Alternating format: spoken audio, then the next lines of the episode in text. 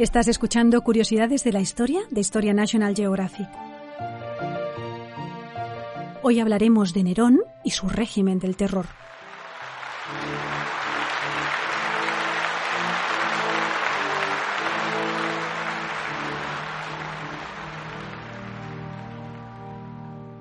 Durante los 14 años que duró el gobierno de Nerón, del 54 al 68 después de Cristo, el Senado de Roma vivió un ambiente similar al que respiró el Senado de Estados Unidos durante la famosa caza de brujas instigada por el senador republicano Joseph McCarthy entre 1950 y 1956.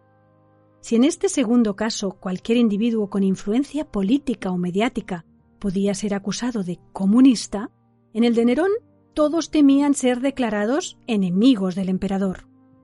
Fue un periodo de continuas sospechas y condenas políticas, de conspiraciones y represión despiadada, que terminaría trágicamente con el suicidio del emperador tras haber sido declarado enemigo del Estado por el Senado de Roma. Para entender el papel que en este proceso desempeñó el Senado, hay que tener en cuenta la evolución política del Estado romano en aquellos años. En Roma el emperador no era omnipotente. Su voluntad tenía que ser ratificada por el Senado, de modo que la tensión de poderes y los intentos por influir o controlar a los senadores eran constantes. El Senado había sido la quinta esencia de la política romana. Durante la República fue el órgano de gobierno central. Pero las constantes guerras civiles que sufrió Roma durante el siglo I a.C. desembocaron en el enaltecimiento de un individuo, el emperador Augusto, quien recibió del Senado numerosos poderes especiales de manera perpetua para acabar con la guerra, garantizar una paz duradera y mantener la unidad de Roma. A partir de entonces impuso nuevo orden político basado en la primacía de una sola persona. Aún así, durante toda la época imperial, el Senado mantuvo una serie de funciones políticas importantes.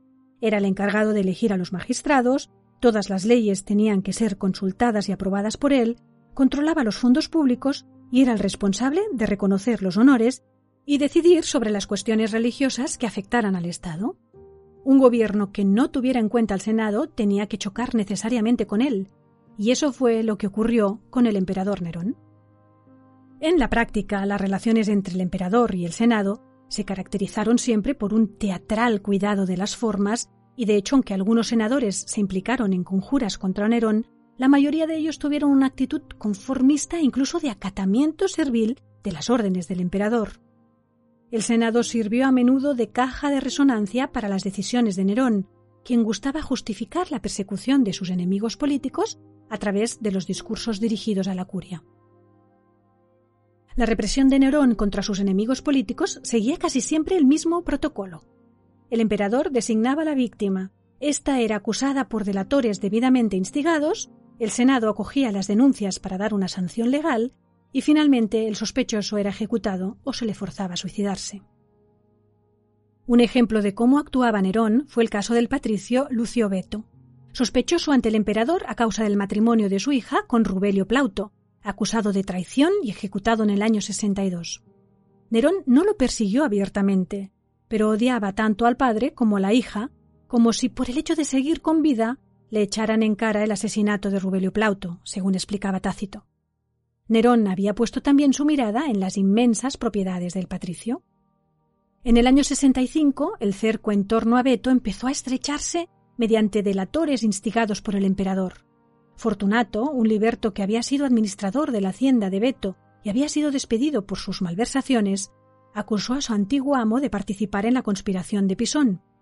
Otro hombre que se hallaba en prisión obtuvo de Nerón la libertad a cambio de testimoniar contra Beto. A la vista de las acusaciones, Beto pidió audiencia al emperador, pero no obtuvo respuesta. Como recurso desesperado, envió a su hija Polucia a Neápolis, donde Nerón veraneaba, para pedirle clemencia, pero los guardias le cerraron el paso. Durante varios días se quedó a las puertas exclamando César, escucha a un hombre inocente, no entregues a alguien por la acusación de un liberto pero todo fue en vano. En el Senado se examinaban mientras las acusaciones contra Beto.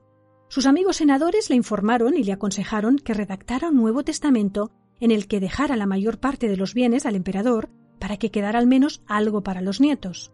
Pero Beto replicó No estoy dispuesto a deshonrar una vida llevada dentro de la mayor libertad posible con un gesto servil a última hora.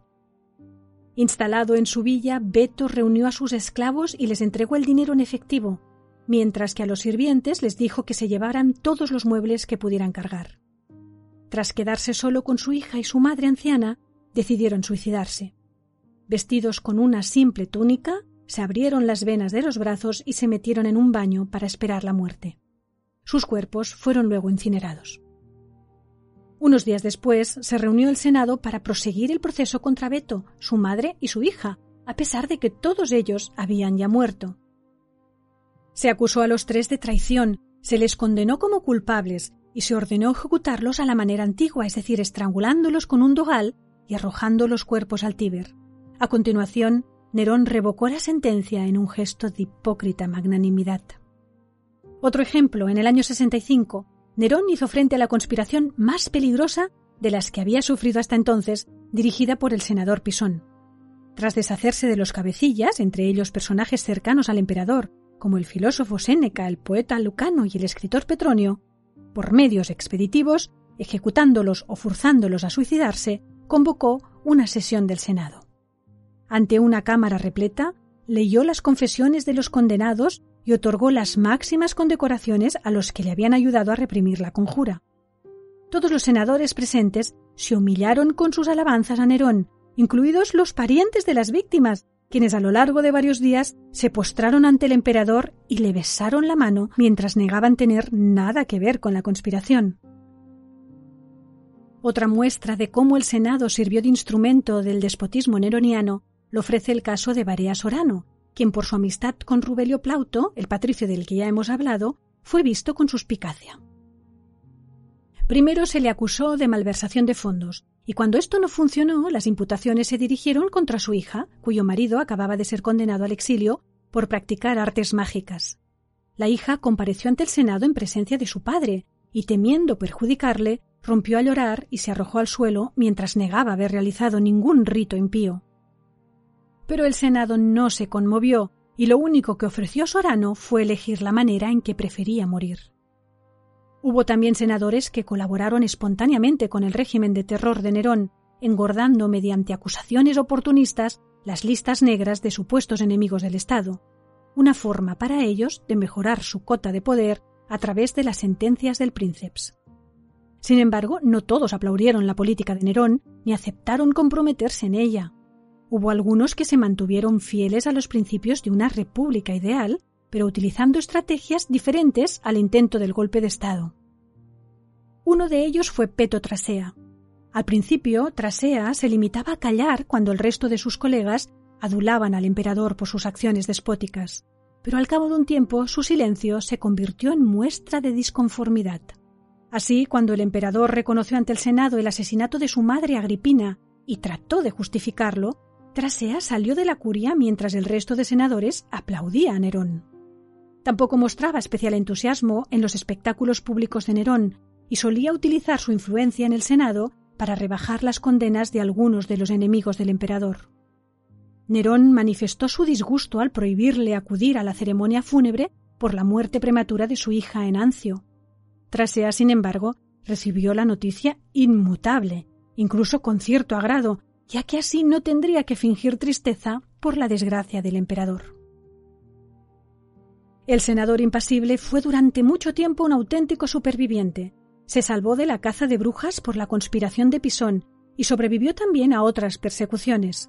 Su estrategia fue retirarse de la vida pública y darle la espalda a sus obligaciones como senador. Dejó de ir a la curia, rechazó proclamar el discurso de Año Nuevo cuando se le ofreció no asistió a la ceremonia en la que se le otorgaba el importante cargo de sacerdote Quindecembiro y así un largo etcétera de cosas. Finalmente, en el año 66, Nerón hizo que Trasea fuera acusado de sedición ante la curia. El patricio se hallaba en sus jardines cuando recibió la noticia de que el emperador le concedía la gracia de elegir su propia muerte. Según cuenta Tácito, allí mismo se abrió las venas y mientras su sangre regaba el suelo se dirigió al emisario.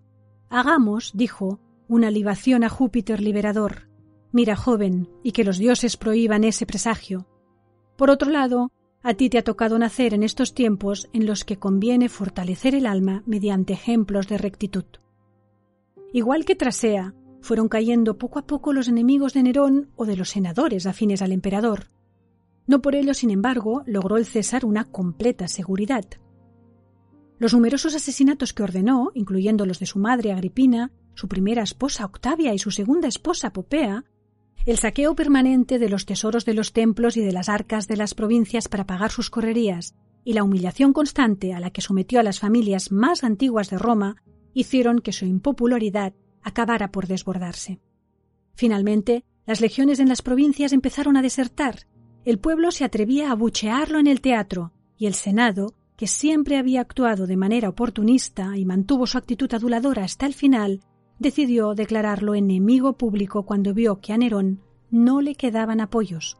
El 9 de junio del año 68, Nerón dejó la ciudad de Roma prácticamente solo en medio de la oscuridad de la noche oculto en una villa de su propiedad, sin amigos a su alrededor, ordenó a su fiel liberto Epafrodito que acabase con su vida clavándole un puñal en la garganta.